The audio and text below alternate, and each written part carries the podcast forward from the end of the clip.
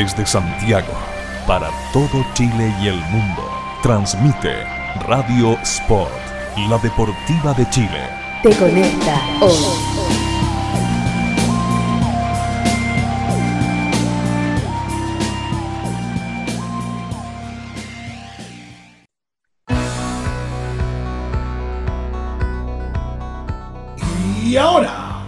60 minutos de lo mejor del básquetbol chileno e internacional. Te invitamos a amarrarte las zapatillas en 3 contra 3. El programa para fanáticos de los triples, rebotes, clavadas y tapones. No son ni gringos ni altos. Con ustedes, Matías Claro, Hernán Durán y Luis Gascón.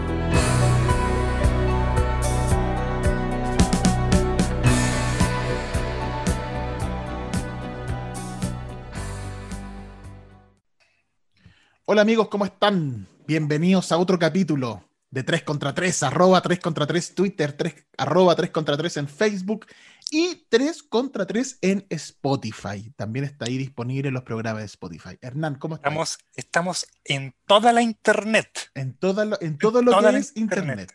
Todo lo que es lo que internet. es Usted internet. abre internet, estamos ahí. Está ahí. Yo estoy muy bien, Matías. Muchas gracias. ¿Cómo has estado tú? Eh, contento y triste a la vez, Contento y triste a la vez. ¿cierto? Porque Sí. contento porque vimos los partidos más importantes estas últimas dos semanas, que son las finales de la NBA, pero triste porque se acabaron. Qué Y ahora triste, empieza- claro.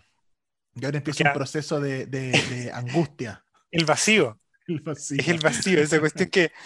Sí, sí, Y no hay NBA, no hay. No hay, claro. Entonces, exacto. Oye, eh, a propósito de eso, difícil. a propósito de eso, se supone, porque el rumor era que no, en Navidad empieza la nueva temporada. Y hoy día el rumor es que es el 18 de enero, el día de Martin Luther King. 18 de enero estaría empezando la próxima temporada NBA, que igual no está tan lejos. eh, son dos, estamos hablando de octubre, Tres semanas después de. tres, tres, cuatro de meses, Navidad. claro. Mm.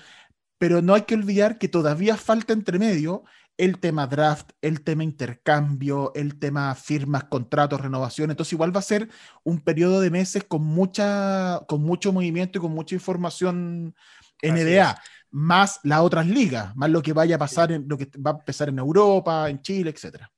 Estás a punto de recordarles, Matías, que estamos grabando el 13 de octubre, pero ah, como lo mismo a esta altura, porque no hay más partidos. No, ya no hay más partido. Pero, pero en caso que igual se lo pregunten, estamos grabando el día martes 13 de octubre, del octubre. año 2020. Y por la fecha, como te decía Matías, me gusta partir recordando que el día 12 de octubre se conmemora un año más de la, del fallecimiento de Will Chamberlain, y que obviamente es una de las grandes super requete contra mega estrellas. Eh, y, y como te he comentado, tengo una, una pequeña conexión espiritual con Will, Cha- Will Chamberlain. El día que yo cumplí 18 años, cumplí mi mayoría de edad, fue el día que falleció Will Chamberlain. El día 12 de octubre de 1999 fallece Will Chamberlain a los 63 años de edad. Un hombre que tuvo ofertas para jugar en la NBA hasta los 50 años. Hasta Que rechazó oferta para jugar en los Globetrotters.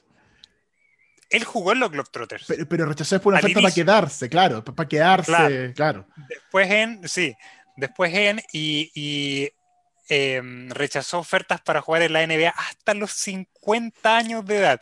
Físicamente, si ustedes ven videos de Will Chamberlain pasados los 50, se veía impecable. Es como, Sí, si- no po. sé si has visto Scottie Pippen hoy en día. Tú Sí, veías sí. Scottie Pippen y es como este gallo puede estar jugando. Sí, sí. Ya, así se veía. El hombre, Will y digamos que. Will Chamberlain la tenía untada en miel.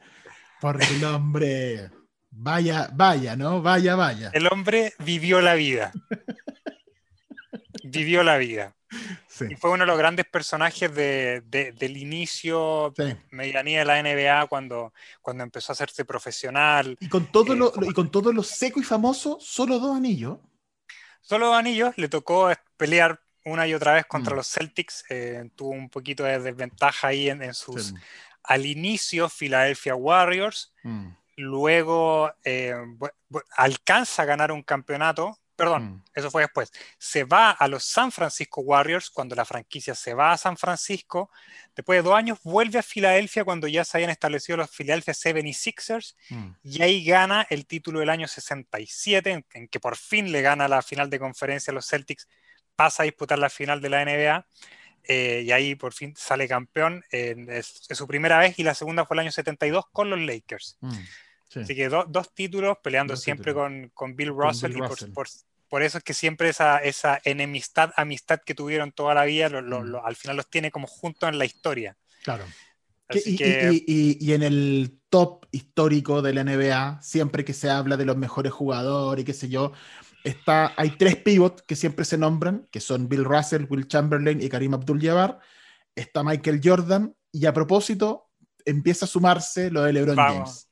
vamos a hablar a lo largo de este programa. de Y los próximos programas que vamos a hacer Y lo- recuentos y recapitulaciones, vamos también a Pero podemos entrar mucho en esa conversación. Sí. eh, sí, tenemos nuestras visiones al respecto eh, y las vamos a ir comentando. Que algunas de ellas esperemos que no las escuche LeBron James y otras esperemos que sí las escuche LeBron James. sí. Porque Porque no. es sorpresa, si usted está escuchando esto lo sabe, los Lakers salieron campeones, LeBron James obtuvo su cuarto título, su cuarto MVP de las finales, los Lakers ganaron su eh, banderín, su título 17, su número 10, Dieciséis, empataron a Boston. a, a los. Celtics. Cuando yo me criaba, era tan inalcanzable esa marca de los Celtics. Muy Hoy inalcanzable. día leí, leí un dato que me pareció Ah. muy entretenido. El año 63, los Celtics derrotan a los Lakers en la final de la NBA Sí. y Boston obtiene su sexto título contra cinco de los Lakers. Así. Desde ahí, Boston siempre estuvo solo arriba en el total de títulos que los Lakers por 20.990 días. Eh, en 1986, Boston tenía 16 títulos y los Lakers tenían 9. Desde el 86 hasta ahora, Lakers ha ganado 8 y los Celtics 1. Sí. Y, y con Y yo te eso puedo asegurar, yo te puedo igualado la asegurar, marca. sí, yo te puedo asegurar que Danny Ainge no está durmiendo tranquilo. Danny Ainge No, no, no, no, no, no, no, no, no. No, está durmiendo tranquilo. No está durmiendo tranquilo. Y, y ¿sabéis lo que yo creo que es frustrante para el caso de Boston? Que eh, hasta esta temporada siempre estuvieron más cerca ellos que los Lakers. Con Tatum, con, con- siempre tuvieron un equipo competitivo. Los Lakers no fueron a playoff el año pasado y, lo, y Boston era un equipo candidato. Final de pero- conferencia hace dos años. Exacto. eh, y tenían el a- año y, pasado. y- y llegó Tatum y estaba eh, Irving y que, y que llegó Kemba Walker y que estaba Antisaya Thomas. Siempre tuvo jugadores estos últimos 3, 4 años importantes. Mm. Y de pronto Boston se hace que está muy lejos de salir campeón de nuevo.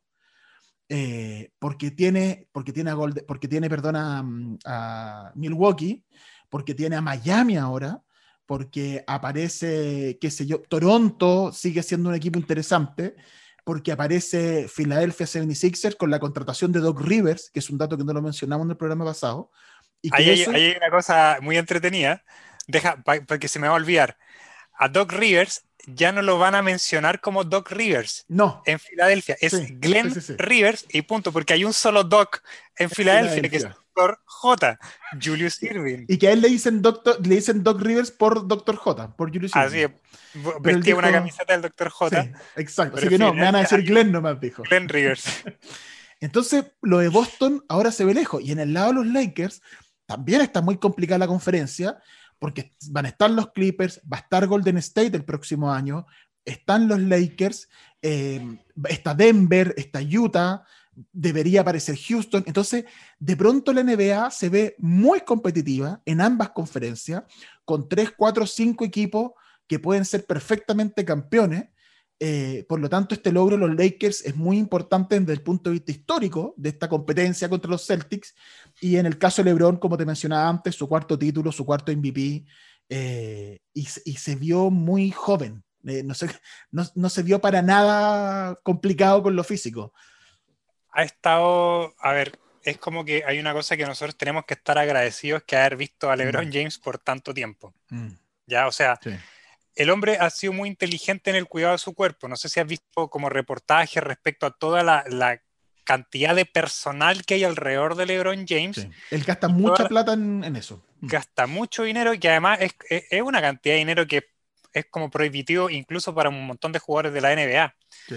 Él tiene sesiones de recuperación súper periódicas después de cada entrenamiento. Mm. Él nunca deja de entrenar, todos los días él está entrenando porque no puede eh, eh, desajustar su cuerpo.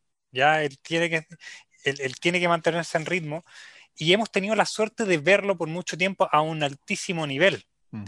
Entonces, parte de eso es porque se, se le ve tan, tan ágil todavía eh, y tiene, tiene años para rato. O sea, Sí. lo que hemos mencionado un montón de veces, que yo me lo imagino a él en sus últimos años como Karl Malone. Así me lo imagino a LeBron James. Sus últimos años. La diferencia es que Karl Malone fue Karl Malone toda la puta, la puta vida. LeBron James va a hacer eso en sus últimos años. Mm. Entonces es como...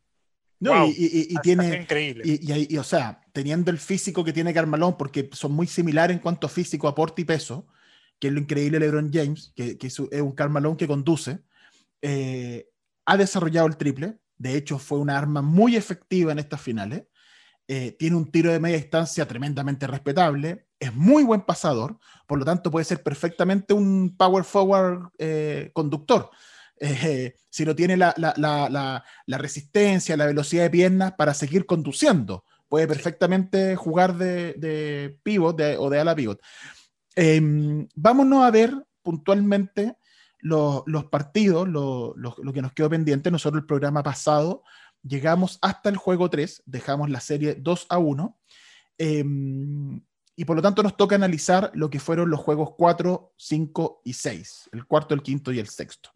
En el juego cuarto, los Lakers derrotó a Miami 102-96 con un gran partido de LeBron James, 28 puntos, 12 rebotes y 8 asistencias, pero que curiosamente tenía un menos 2 en, ese, en esa estadística, que es bien engañosa, ¿ah? cuando se ve como individual es bien engañosa. En general los gringos analizan más eh, ese más menos con- por quinteto. Los quintetos que tengan más menos es como una, es un análisis más, más preciso. Pero no deja de ser curioso que LeBron teniendo ese gran partido tuvo menos 2, siendo que Anthony Davis con 22 puntos, 9 rebotes, 4 asistencias tuvo un más 17. Y el segundo Lakers con mejor rendimiento eh, fue Kentavious Caldwell Pope con más 8, 15 puntos, y Rayon Rondo con 2 puntos y 7 de rebote. Nombres interesantes y nombres que se empiezan a repetir en el caso de los Lakers. Y por el lado de Miami, eh, los 22 puntos, 10 rebotes, 9 asistencias Jimmy Butler, 15 de Adebayo, que volvió en este partido, Duncan Robinson con 17 y Tyler Hero con 21. Estadísticamente esos fueron los más importantes cada uno de los equipos. Pero en este partido, Hernán, eh, ¿qué, fue lo, ¿qué fue para ti lo más destacado? ¿Cómo lo viste? Un partido apretado que, que se resolvió, eh, si, bien es cierto los Lakers estuvo arriba en el marcador, se resolvió en el último cuarto. Llegaron a estar empatados en el último cuarto y ahí los Lakers tuvo una arremetida final para ganar 102-96. Sí, acá, mira, lamentablemente en el, en el partido cuar- cuarto, a mi impresión fue, ocurrió exactamente lo mismo, perdón, exactamente lo contrario a lo que ocurrió en los dos partidos que gana Miami. Que en esos dos partidos, esos últimos dos minutos fueron muy certeros y muy Sí. precisos de Miami. Sí. Totalmente lo contrario que ocurrió en el partido 4, que hubo mucha imprecisión y que voy a, voy a volver a eso cuando hablemos del sexto partido, en que, en que fue un poquito exagerado lo que ocurrió con. Miami. Pero esos últimos dos minutos y medio fueron de, de, esa- de esas pérdidas de balón que no te esperas en ese nivel de concentración. Eh, de, de Jimmy Butler, de, Hero, por muy que sea cabro chico, el, el muchacho está jugando a Sí, un sí, bastante sí. buen nivel. Eh, entonces empe- empezaron a ver como algunas pérdidas de balón por desesperación y capitalizaba fácilmente los Lakers. Y teniendo en cuenta especialmente la contribución de Caldwell Pope, con jugada Ese es un muy aspecto inteligente, muy importante, sí. muy inteligente. Es más, de hecho, jugadas que, a, a ver, a esta altura está como tan bien diseñado y esto los jugadores de rol hacen su rol, es como súper calcado más o menos, tú sabes qué es lo que van a hacer. Caldwell Pope, un drible y te penetró. Y esa cuestión no la está haciendo cuando, cuando a menos que vayas en, en contragolpe, Caldwell Pope no está haciendo jugadas de uno contra uno. Mm. O él estaba esperando el triple o participaba de la jugada y asistía, pero Mm. él no estaba en la punta del triple, un, un drible o dos dribles, cambio de dirección y hasta la canasta. Bueno, lo estuvo Mm. haciendo al final del partido. Por ende, la contribución de Caldwell Pop es de, eso, es de esas cosas como que, listo, tú tienes la planificación y algo se te va a salir. Bueno, fue Caldwell Pope. En este caso, tuvo dos triples bastante importantes en el cuarto cuarto y también una penetración a la canasta y eso obviamente te empieza a desarmar un poquito lo que está armando, lo que está armando defensivamente eh, el hit. Así que, y, y, también la contribución de Rayon Rondo que después se viene a repetir más en el, más adelante, De hecho, eh, eh, hay un factor que te, que te, quería comentar yo ese último cuarto. El partido llega a estar em, empatado a 83, si no me equivoco. Llega a estar, sí, empatado a 83 con una anotación de Jimmy Butler. Inmediatamente, a continuación, LeBron hace una bandeja, les queda dos. Em, y después de eso, viene una, viene una, mm, una falta a, a Lebron eh, me parece que es foul y vale ese, ese, ese esa bandeja. Entonces queda empatado Miami. LeBron hace un foul y vale que anota el tiro libre con una falta de Crowder, le saca tres a, a Miami.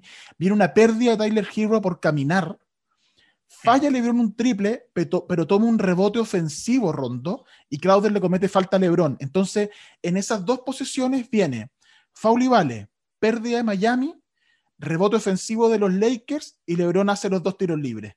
Entonces le pasó de estar igual a 83 a estar 88-83 eh, y, y, el y vuelve a tener los Lakers esa pequeña ventaja como para seguir controlando y vuelve a estar arriba por 2-3 puntos y se mantiene así hasta muy al final del partido. Nunca le saca mucha ventaja.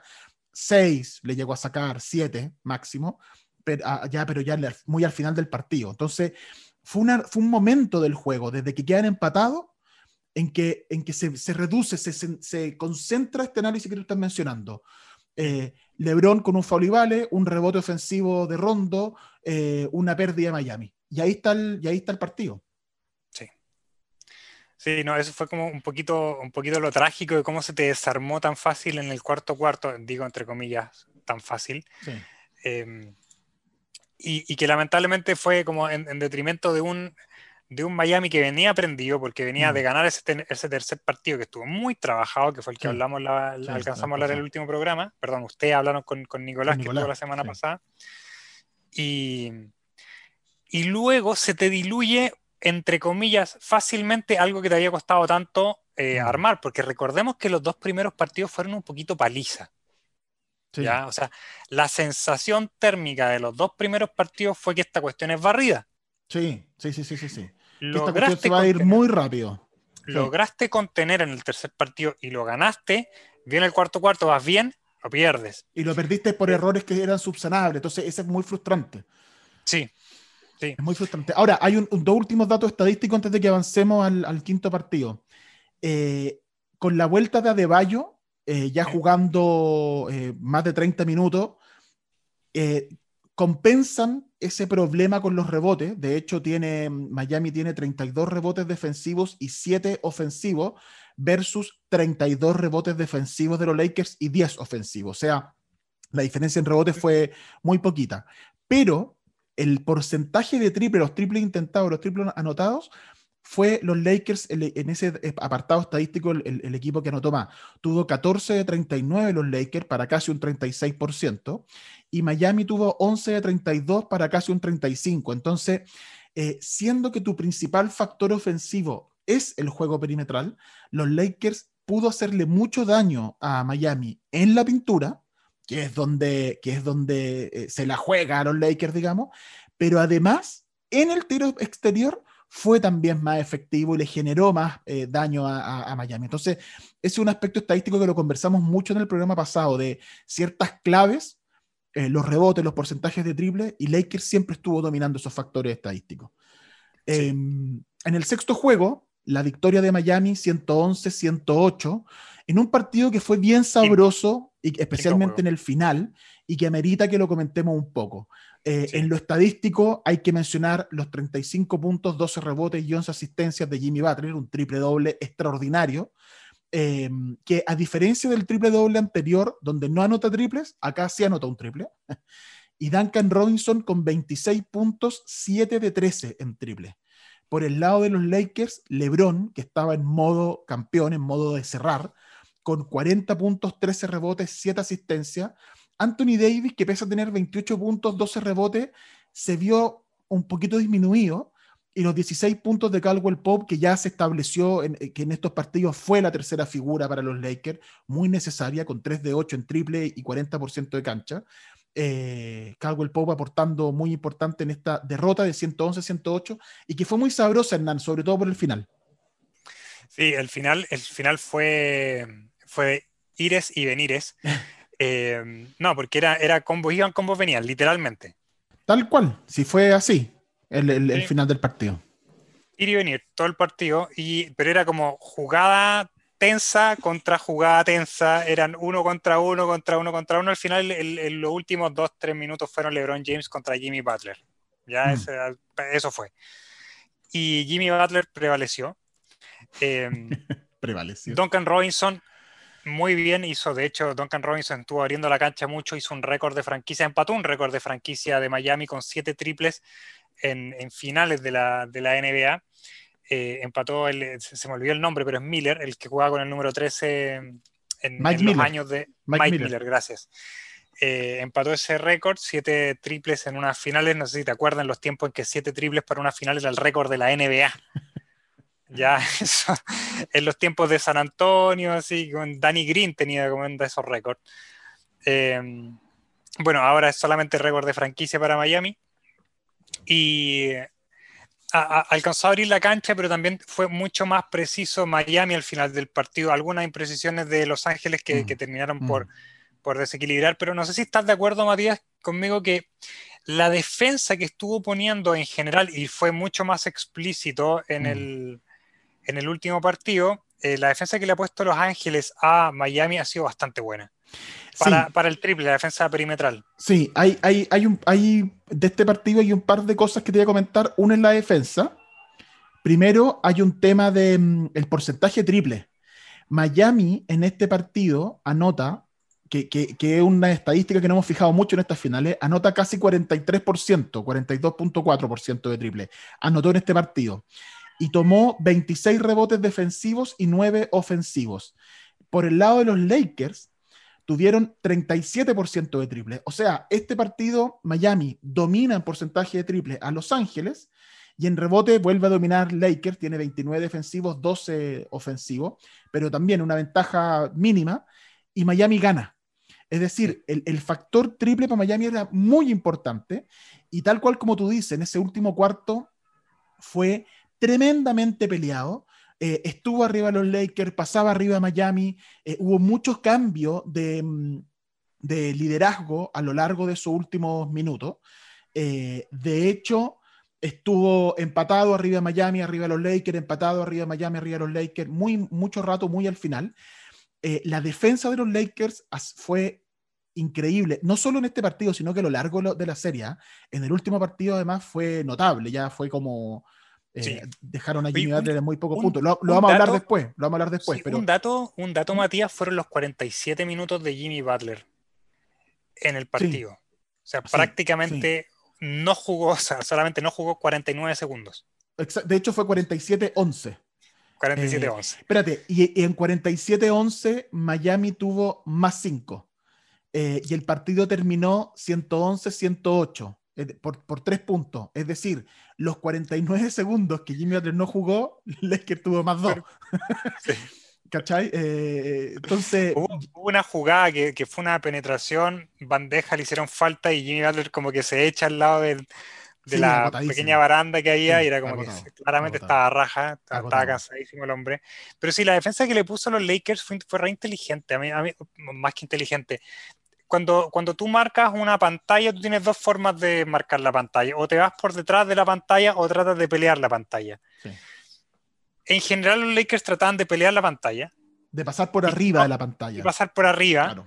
Y la verdad que funcionó bastante bien, especialmente en el, último partido al que ya vamos a ir, pero en lo que tuvo de bueno Miami fue que Duncan Robinson estaba echando los triples, pero en, cuanto al diseño, a mí me pareció que fue bastante, bastante bueno lo, que hizo Los Ángeles. Sí.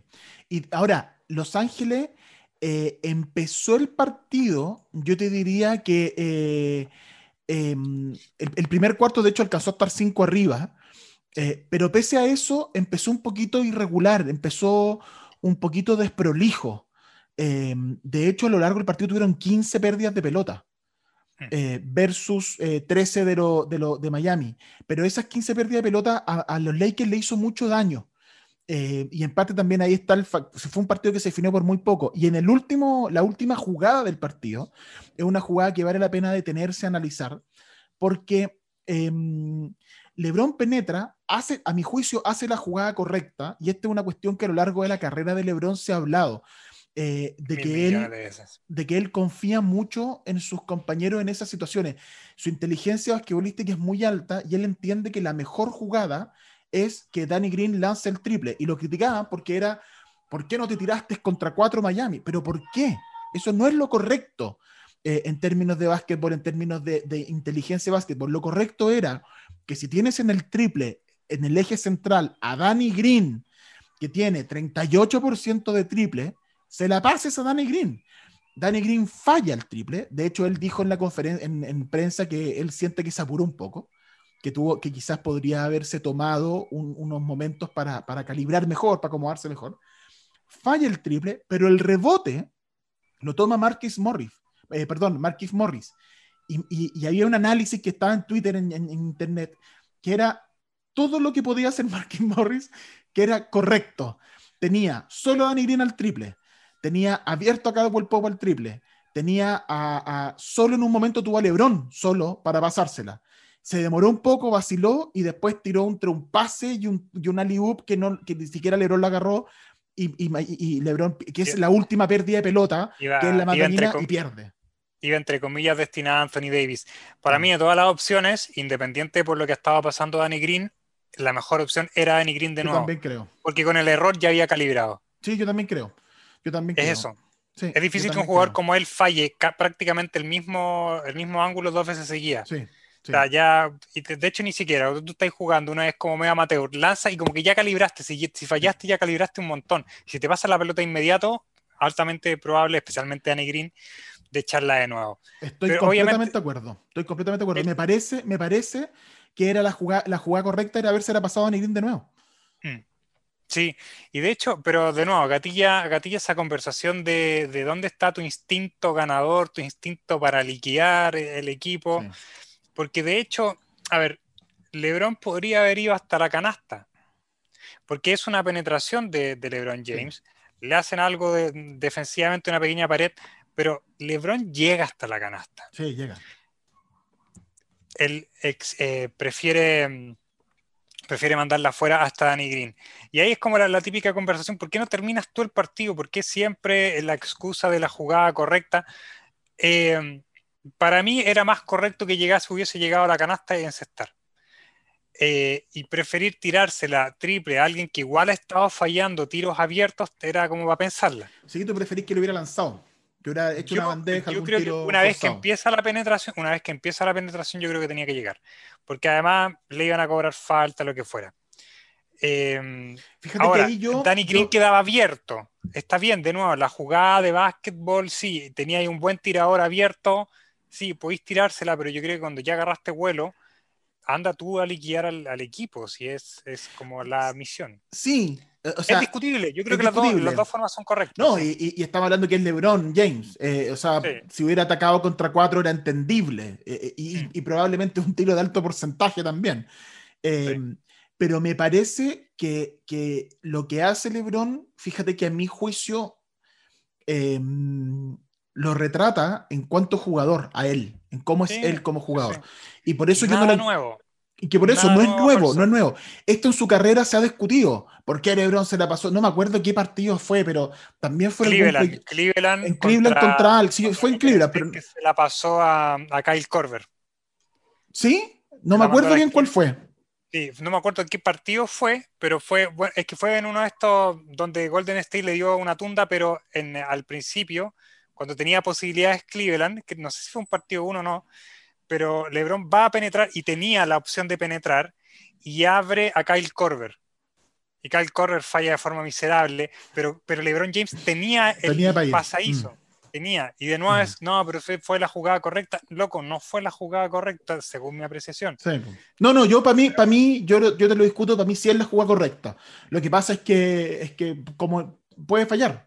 Eh, Sí. y, y Danny Green, uno- históricamente un, un triplero a, a nivel histórico de NBA, es un gran triplero a nivel histórico. Eh, es como dejar abierto, a lo mejor, bueno, lo- Ray Allen a lo mejor exagero, pero es dejar abierto a un, tri- a un triplero de ese calibre y que falló. Ahora, es cierto, viene teniendo una temporada mala Danny Green, tuvo unos playoffs eh, complicados desde el punto de vista ofensivo, porque defensivamente siempre aporta. Eh, a mi juicio, es, el, el- es la posición que los Lakers debe reforzar para el próximo año, ir a, ir a pelear más. Eh, Un poquito con la vuelta de Avery Bradley suple algo. pero Eh, Avery Bradley, pero ambos están en el descenso de su carrera. Eso es verdad. Por lo tanto, no van a ser más de lo que ya fueron. Avery Bradley ni jugó en los playoffs. Va a recibir anillo igual, ¿ah? Va a recibir Sí. anillo igual, que es justo, pero él tenía duda y él dijo, declaró hace poquito que sí que va a recibir anillo. Entonces, para mi juicio, lo de Danny Green fue como un viejazo que lo vimos en, en vivo y en Lo directo. vimos en vivo y en en directo. vivo y en directo. Eh, pero aún así, me parece que, que habla bien de LeBron en términos de confiar en sus compañeros. Y ese es un, es un aspecto que, ya estamos hablando de este sex- de- de- del quinto partido, eh, que se traslada al sexto partido. ¿Por qué? Bueno, lo ganó Miami. Eh, Miami eh, de- derrota a los Lakers, como dijimos, ciento, ciento, ¿cuánto fue ya? No me acuerdo, pero... 111, 108. 111, 98 lo derrota, eh, 108 se va, se va a un sexto partido. Eh, que- ciertas críticas de que, de que quizás los Lakers entró un poquito desconcentrado, jugaron con la camiseta modelo Mamba, por lo tanto fue un poquito sacar el cotillón, entonces Eh, sí, sí, ese, ese fue un, un comentario también que de- de- entraron con el cotillón porque te- tenían programadas las camisetas exacto. y la, camiseta mamba negra está en el partido 2 y 7. Y ellos Exacto. quisieron cerrar el quinto con esa, y eso es como tú bien dices, llegar con el cotillón, llegaron a celebrar. Llegaron con el cotillón y Miami en, en modo Jimmy Butler se lo impidió y nos fuimos al sexto juego, que Así el es. marcador eh, fue- es 106-93. Eh, por lo- son 13 puntos de diferencia, pero llegó a ser no de Fue 36. lo que pasó. Llegó a ser de 36 la ventaja de los Lakers. Nunca estuvo en ventaja Miami. Entró los Lakers eh, anotando las primer- el primer doble, empata Miami un par de veces y nunca más pasó. Lakers estuvo atrás. eh, una paliza, paliza, 28-20 el primer cuarto, 36-16 el segundo cuarto. Sí, Miami hizo 36 puntos en la primera mitad solamente. A propósito de lo que me decías tú de la defensa de los Lakers. Eh, Sí. Fue realmente una paliza. Eh, Jimmy Butler, Una- 12 puntos. Jimmy Bueno, Butler si- apenas 12 puntos. hizo un ajuste Lakers eh, muy importante para esta altura. Esto habla muy bien de Frank Vogel. Sí. Él un Vogel ca- es defensivamente muy inteligente. Habían cuestionamientos en cuanto a su diseño ofensivo, pero siempre se ha sabido que Vogel es un gran entrenador defensivo. Sí, ¿y qué es lo que hizo Vogel para el sexto partido? Él hace un cambio estratégico no solamente personal, sino que estratégico. Él parte con solamente un poste, Anthony Davis, y traslada el otro poste al perímetro con Alex Caruso. Sí. Alex Caruso es titular en el Sí. sexto partido. ¿Qué es lo que hiciste? ¿A, a qué estaba apuntando? La forma en que Miami te estaba matando un poquito es en el movimiento de pelota, Sí. ¿correcto? Y en el Estaba quinto juego una- el triple, y en el quinto juego fue la, la anotación del perímetro. Eso. Entonces tenía que eh, ir a, a atacar esas dos cosas. Uno, el cómo se estaba moviendo la pelota por el lado de, de Miami y evitar el triple. Hace un rato estuvimos hablando de cómo estaba marcando el triple Los Ángeles y el tema era siempre molestar. Esa era la clave, molestar. Sí. Y en este partido, eh, Duncan Robinson no logró encontrar ritmo. eh, Tyler Hero no, no logró encontrar ritmo. Y Alex Caruso es muy bueno en la marca de línea de pase. pu- Puede que no robe tanto, pero pincha mucha pelota. Sí. Saca de ritmo ofensivo. Y volcaste tu defensa al perímetro. Y la verdad que pudieron anular en conjunto con algo que a mí me llamó mucho la atención. Medianía del primer cuarto, un festín de desprolijidad Sí. de Miami, en que no fue desconcentración, acá había nervios y a veces de frentón miedo. O sea, Sí. Anthony Davis estaba empezando a hacer tapones como fallado a la cabeza. Sí. ¿Y qué es lo que empezó a provocar? Empezó a provocar errores súper infantiles. Es la típica jugada, bueno, digo típica del, del juego moderno en que la mandan para el triple a cada rato. Tú tienes una penetración, te topaste con Anthony Davis y tu primera opción es volver a descargar al triple. Sí. Pero descargaban de forma ciega y LeBron James estaba exactamente al lado de Jimmy Butler. Sí. Entonces le llegaba la pelota en la mano. Y, y esos eran errores que la verdad que a un sexto partido de este tipo de serie, yo ya no habría estado esperando de Miami, a menos que hubiese habido un factor nervio y que una cosa que ya Sí. simplemente no podemos ver y que también es un imponderable y también es absolutamente humano que ocurra. Pero sí me llamó la atención que hubiese sido tan patente y tan seguido a lo largo de todo el segundo cuarto. Mm, O sea, no lograron salir de eso. mm. Y ahí fue cuando se sepultó Miami, porque cuando después ya llegas al, al tercer cuarto y simplemente no pudiste borrar ni en un punto la, la diferencia, Sí, sí, se te acabó el partido. se te acabó el partido. Sí. Y ahí, y segunda mitad, la leyenda de Ryan Rondo, o sea, es una cosa que... Vamos a hablar de eso. Mira, crece. algunos datos estadísticos de, de lo que tú has mencionado. Eh, en la primera, en, en el inicio del partido, eh, de los primeros 28 puntos de los Lakers, el primer cuarto, como te decía, termina eh, 28-20. Por lo tanto, de ese primer cuarto, de esos 28 puntos, 18 de los Lakers fueron en la pintura. Y los primeros 11 tiros de los Lakers fueron puntos, o sea, tuvo 11 de 11. Entonces, cuando los Lakers, que son un equipo que tiene anotación perimetral, pero tiene bestias eh, eh, cap- capaces de llegar al sexto, como Anthony Davis, como LeBron James, es muy difícil marcarlo. Ese era el gran desafío para los equipos que enfrentaban a los Lakers, que te lo ganen desde afuera, que te anoten el triple. En este Mm. partido empezaron anotando 18 de 28 y terminaron anotando 52 puntos en la pintura.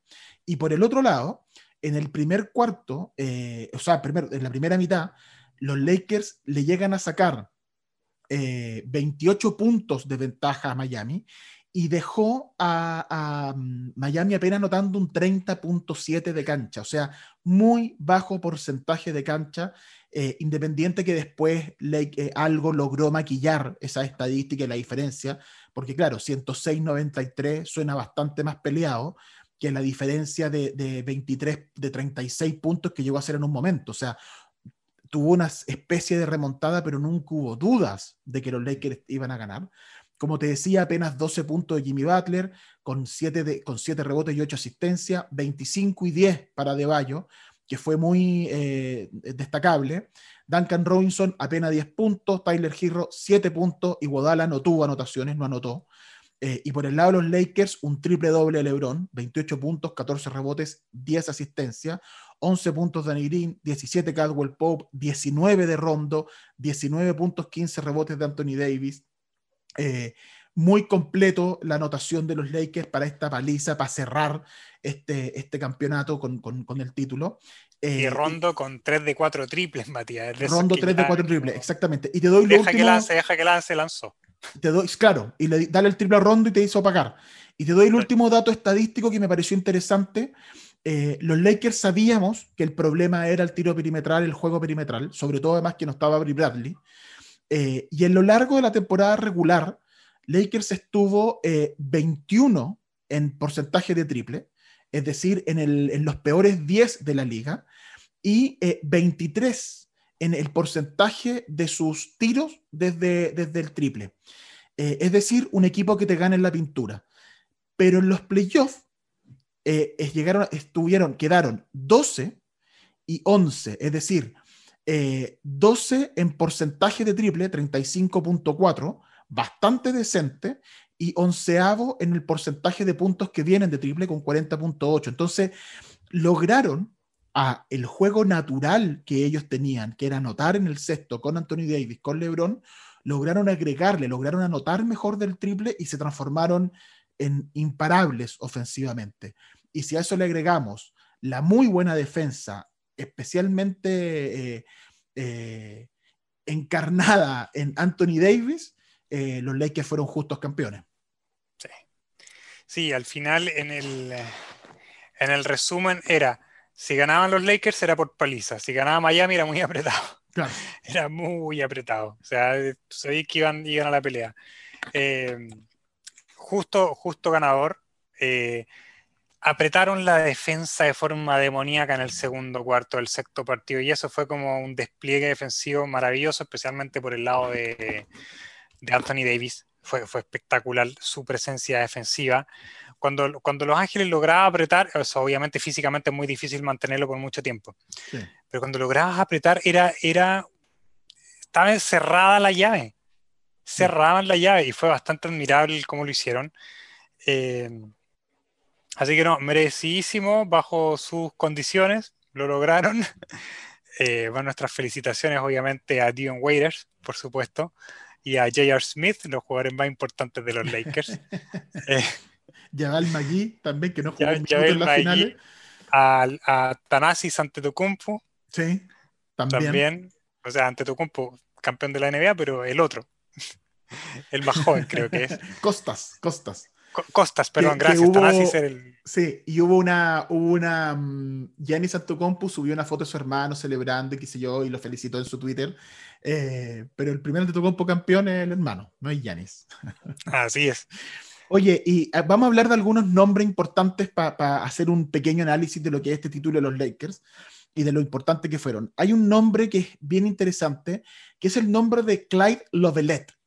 Clyde Lovelet eh, fue un jugador de la NBA eh, que eh, se retiró el año 64 y que tiene una particularidad. Hasta este año era el único jugador en la historia de la NBA que había salido campeón con los Lakers y con Boston. El 53-54 en su año de novato es campeón con los Minneapolis Lakers y en sus últimos años, dos años profesionales, el 62-63 y 63-64, es campeón con Boston.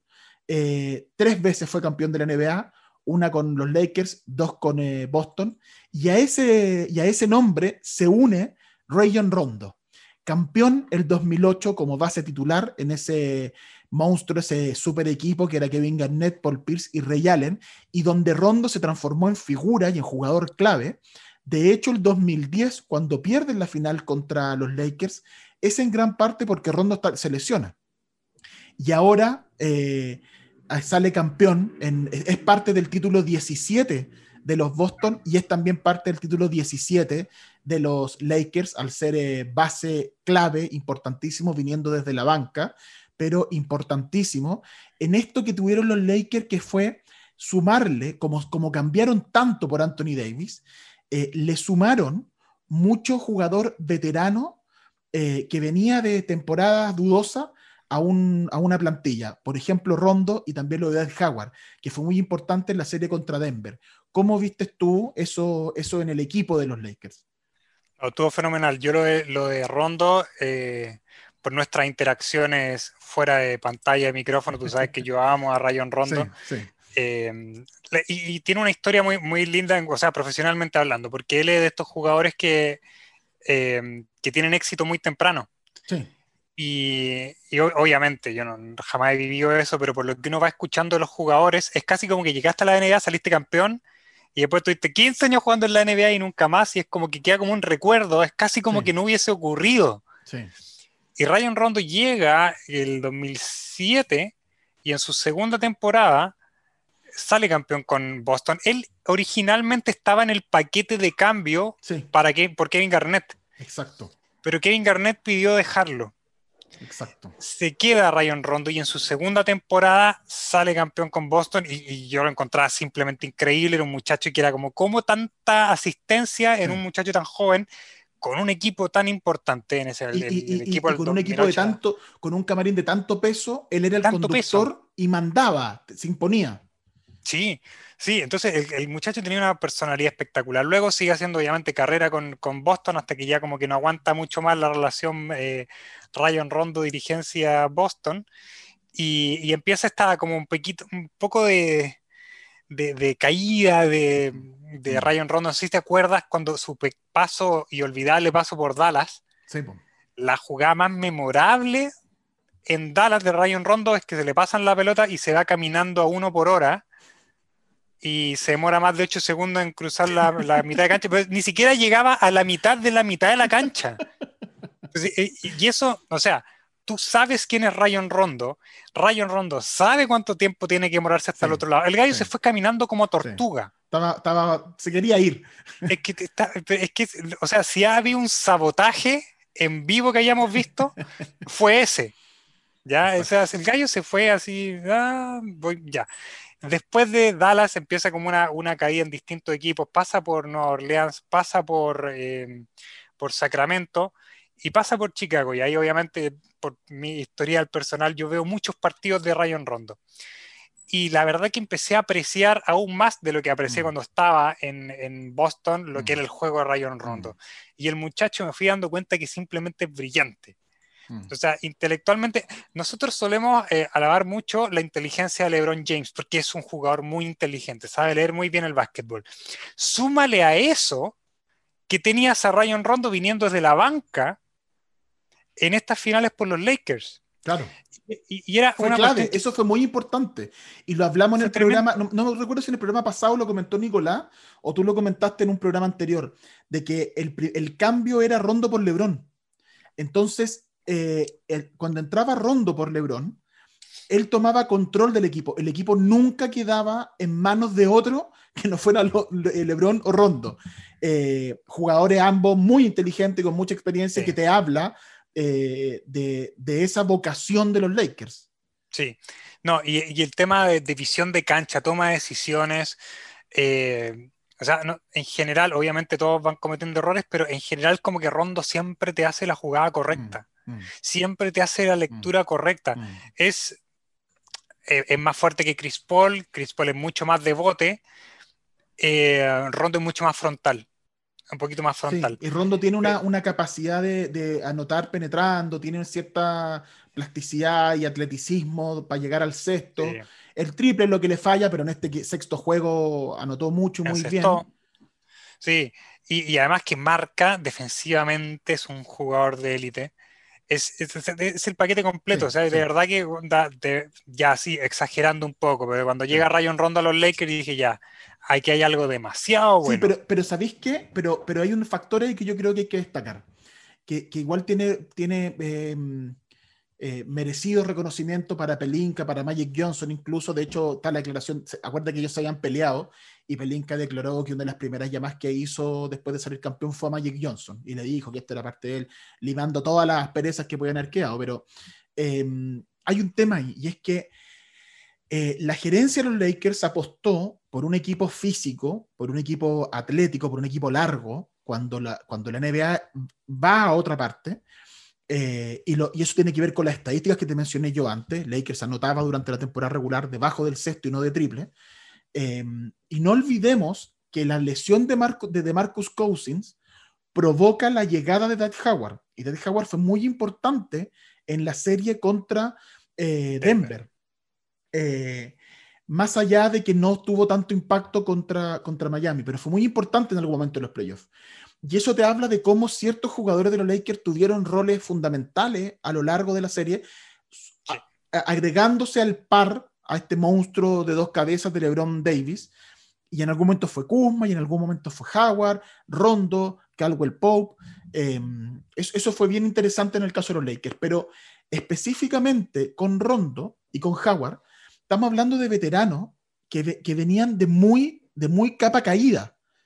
Sí, Sí, y de hecho por eso Rondo valora tanto este torneo, por lo que te decía, esto de, haber tenido tanto éxito muy temprano y después empiezan a, pasar y pasar los años y no logras estar ahí arriba, y esta es como una, una, culminación y una validación de Rayon mm. Rondo, una validación como estrella. Sí. O sea, no como, es solamente como inteligente, como general de la cancha que puede llegar, sí.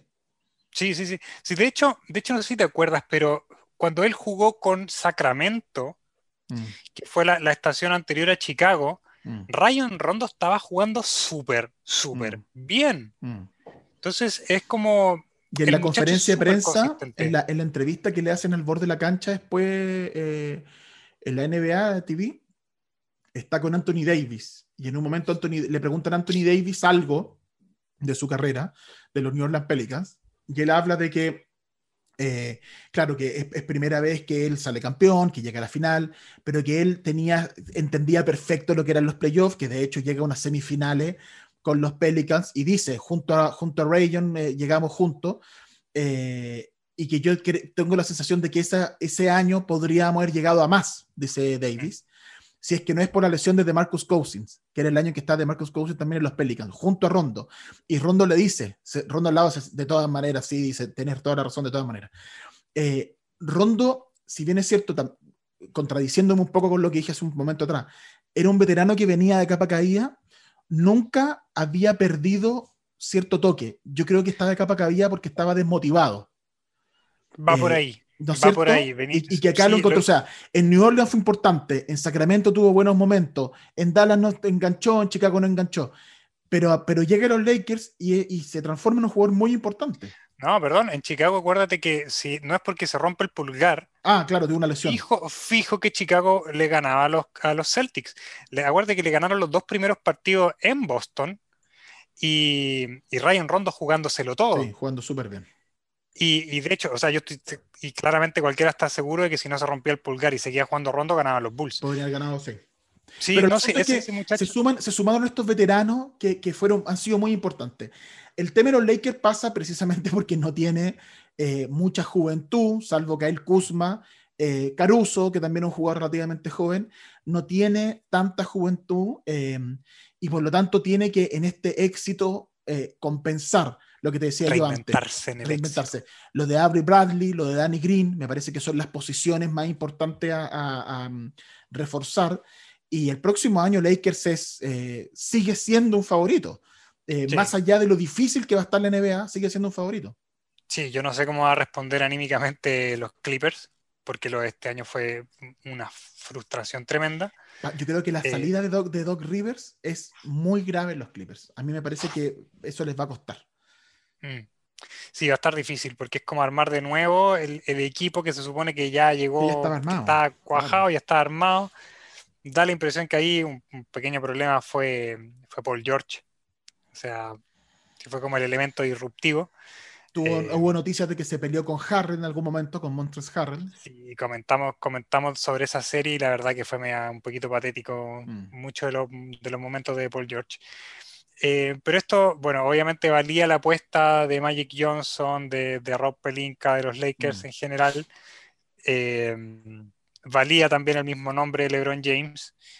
Eh, y también, y bueno, debo estar como un poquito contento de que valía el juego como interno, el juego de media distancia, el juego de, la pintura. En este, en este momento en que no están los Golden State Warriors y no está Kevin Durant. La próxima temporada vienen estos monstruos de vuelta. Vamos a ver cómo y Brooklyn, y, Brooklyn con Durán y Irving y Milwaukee con más experiencia. Pero, pero espérate, hablemos un poquito del equipo derrotado antes de los últimos minutos, concentrarnos en LeBron y Anthony Davis. Y, y, los próximos programas vamos a seguir hablando de LeBron y Anthony Davis. Entonces podemos dejarlo quizás como para un próximo programa. Pero hay dos cosas que me gustaría comentarte en estos minutos finales. Uno, el tema de Miami. Miami tiene un final de temporada extraordinario eh, ya el año eh, eh, había tenido un progreso importante Miami, pero este año con la llegada de Jimmy Butler da un salto de calidad y la postemporada es realmente increíble. como quinto sembrado, es solo el cuarto equipo en la historia, el cuarto equipo tan bajo que llega a una final de la NBA y la estuvo peleando. Entonces, es bien interesante lo que Miami propone y además, Miami tiene Em, con Aveda Adebayo, Duncan Ronson y Kendrick, Kendrick Nunn, tiene la posibilidad de ofrecerle un máximo contrato a algún agente libre, léase ante compu el año 2021. Entonces, interesante porque además un equipo joven que en estos jugadores, bueno, y agregando Tyler Hero, tiene jugadores muy jóvenes. Adebayo tiene 23, Hero 21, Robinson 26, Kendrick Nunn tiene 25 tiene espacio salarial el 2021 para ofrecerle un, máximo ante tu compu. Entonces, de pronto Miami no solo es finalista en la NBA, sino que se transforma en quizás el destino más apetecido para un eh, agente libre superestrella para llegar y ser contendor. Habrá que ver si eso ocurre eh, especialmente por todo, por la polémica de Kevin Durant de irse a un equipo establecido como Golden State y que le quita, le, lo critican mucho por eso. Habrá que ver si algún jugador decide irse a un equipo consolidado como Miami, imitando un, quizás un poquito Sí, lo no, de- lo que pasa es que lo que pasa es que Golden State, Golden State No, era otra cosa, sí. era Era otra cosa, era otra cosa. Pero, pero hable, es la única duda que podría haber para que algún para que un superestrella se quiera ir a Miami, de decir, bueno, pero ese equipo ya está sólido, ya, ya no, no me necesitan. Eh, pero en todo lo otro, Miami es un tremendo destino para, para por ejemplo, Antetokounmpo. No, y, y- esas cosas que no comentamos acá, que por ejemplo eh, es un estado que no paga con un impuesto Sí. bastante más bajo que el Sí. resto de Estados Unidos, Sí, y eso trae mucho a, a jugadores con mucha plata. Sí. Eh, vamos a ver, vamos a ver qué es lo que nos depara Miami. A mí me parece que fue un, un tremendo finalista, muy inteligente, y a mí, para mí, la validación más importante es la de Jimmy Butler. O sea, la última temporada que los Bulls llegan al- a la postemporada con Jimmy Butler, lo mandan a, a Sí, a Filadelfia. Minnesota y Minnesota llega después del 2004. O sea, pasaste toda la, la era de Kevin Love y no llegaste a los playoffs. Pusiste Jimmy Butler y llegaron. Sí. No, espérate, tenía- y, ta- y también con Carl Anthony Towns. Con Anthony porque Anthony Towns y Andre Wiggins tampoco llegaron. Tampoco llegaron. Y le metiste a, le metiste a Jimmy Butler y a Derrick Rose, que fue probablemente el mejor jugador de Minnesota en esos playoffs contra, contra Houston. Después se va a Filadelfia y termina perdiendo en un séptimo partido con el tiro más imposible de la historia contra Mm. Kawhi Leonard, que terminan ganando lo- los Raptors. Sí. Eh, se va de Filadelfia, no, no lo supieron retener y no, no estaba la dirección correcta en Filadelfia. Y se va a Miami y de nuevo, final de la NBA. Sí. Esto es una validación tremenda y realmente espero que Gar Forman y John Paxson es que se la estén tragando los huevones, porque, o sea, simplemente tenían una joya ahí y simplemente no confiaron en que esa joya te podía llevar al- a- a- arriba. Podía ser, eh, sí, podía ser eh, eh, para construir, para ser un contendor. Y sabes qué es lo que me extraña que haya ocurrido en ese equipo, en esa cultura, donde tuviste un gallo con una mentalidad muy parecida que se llamaba Michael Jordan Mm, y tenía la misma ética de trabajo. mm. Entonces, lo, lo que nosotros sabemos de Jimmy Butler es lo que estuvimos sabiendo de Michael Jordan en Mm. The Last Dance. Obviamente no Sí, es claro. el jugador que era, pero era un jugador Pero con tiene la misma, podías el- el- el- la misma tela. eh, Está armado igual. for- claro, exacto. está- es de la misma escuela y Oye, lo dejaron ir. Em, bueno, encontró su lugar en Miami.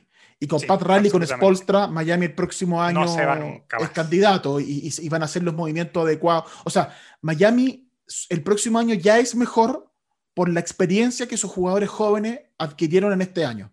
Ya Tyler solo por eso es 20 mejor. años ya se jugó unas finales de la Por NBA. eso. Solo por eso es mejor. Pero además Sí. agrégale los movimientos que puedan hacer para, para ciertas posiciones y, y- y te queda un contendor.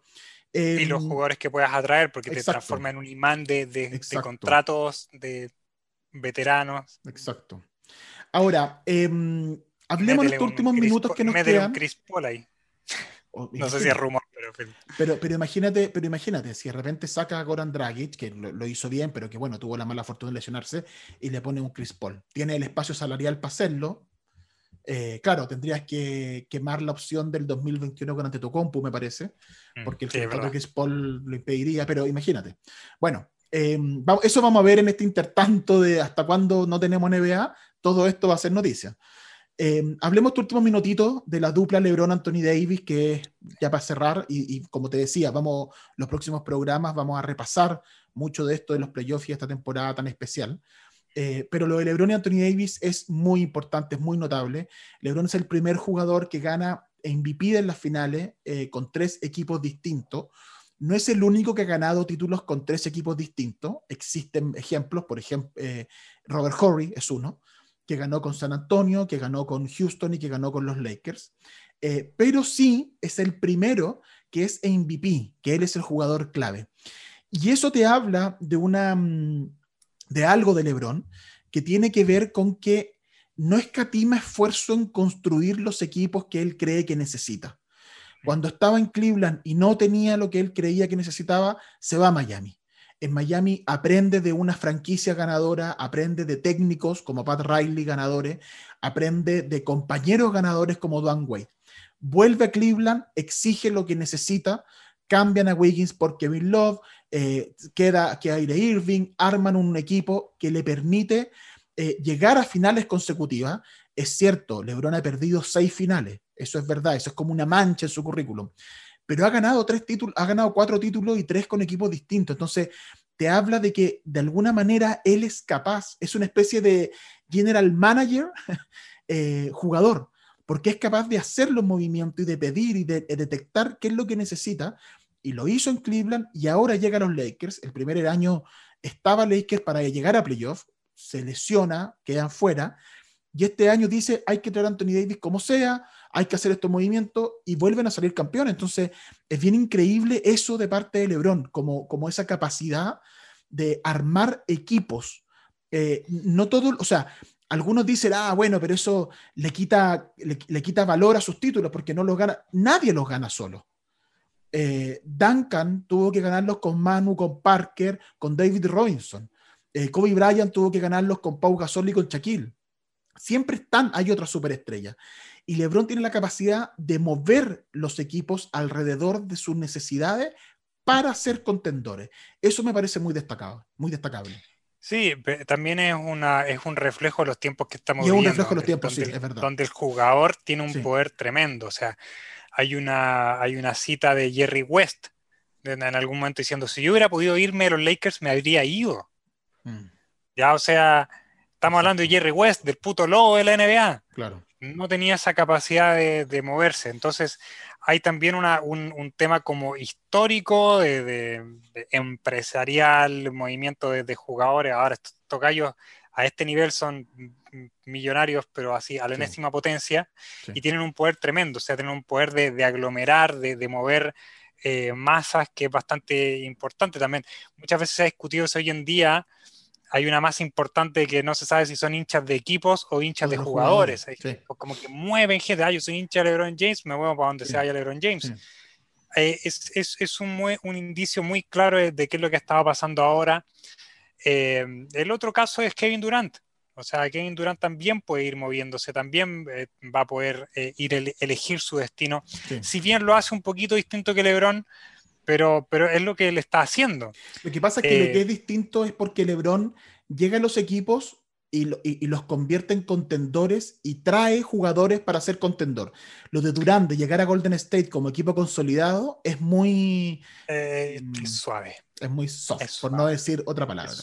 Sí, Oye, sí. y lo de LeBron se une a una lista muy exclusiva que tiene MVP en distintas franquicias, que es LeBron fue MVP de las finales con Miami, con Cleveland y con los Lakers. Kawhi Leonard lo fue con Toronto y con San Antonio, es decir, salir campeón en distintas franquicias, pero ser MVP. Y Karim Abdul-Jabbar, que fue MVP con Milwaukee el 71, cuando barren 4-0 a los Washington Bullets, y el 85, cuando hace MVP con los Lakers, cuando le ganan 4-2 a los Celtics.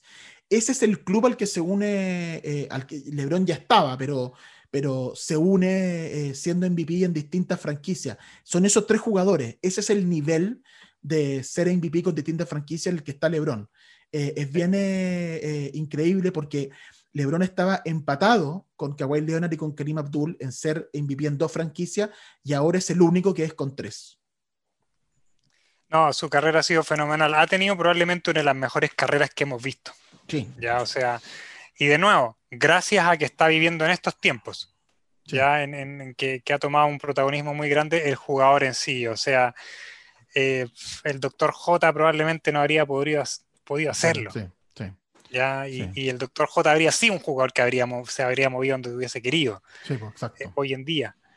Eh, así que, no, y, y de hecho esto nos deja quizás para la conversación que viene después, porque estamos terminando, tenemos unos minutos Sí. nomás, esta que se revive la conversación del mejor de todos los tiempos y todo el tema, y que él, él se lanzó una frase al, al- recibiendo los Sí, sí. el premio de, de que merezco mi, mi respeto, o sea, Them, them respect too, dijo. Denme mi maldito sí, respeto. Respeten a los Lakers, Mira. respeten a no sé quién, and, and then respect Sí. me too, una cosa así. Ahí, ahí, bueno, de ahí si quieren nos alargamos en otro momento, tengo opinión al respecto, pero eh, Te propongo algo. Válida, pero no válida. Dejemos, dejemos, dejemos un par de temas de inmediato para el próximo programa.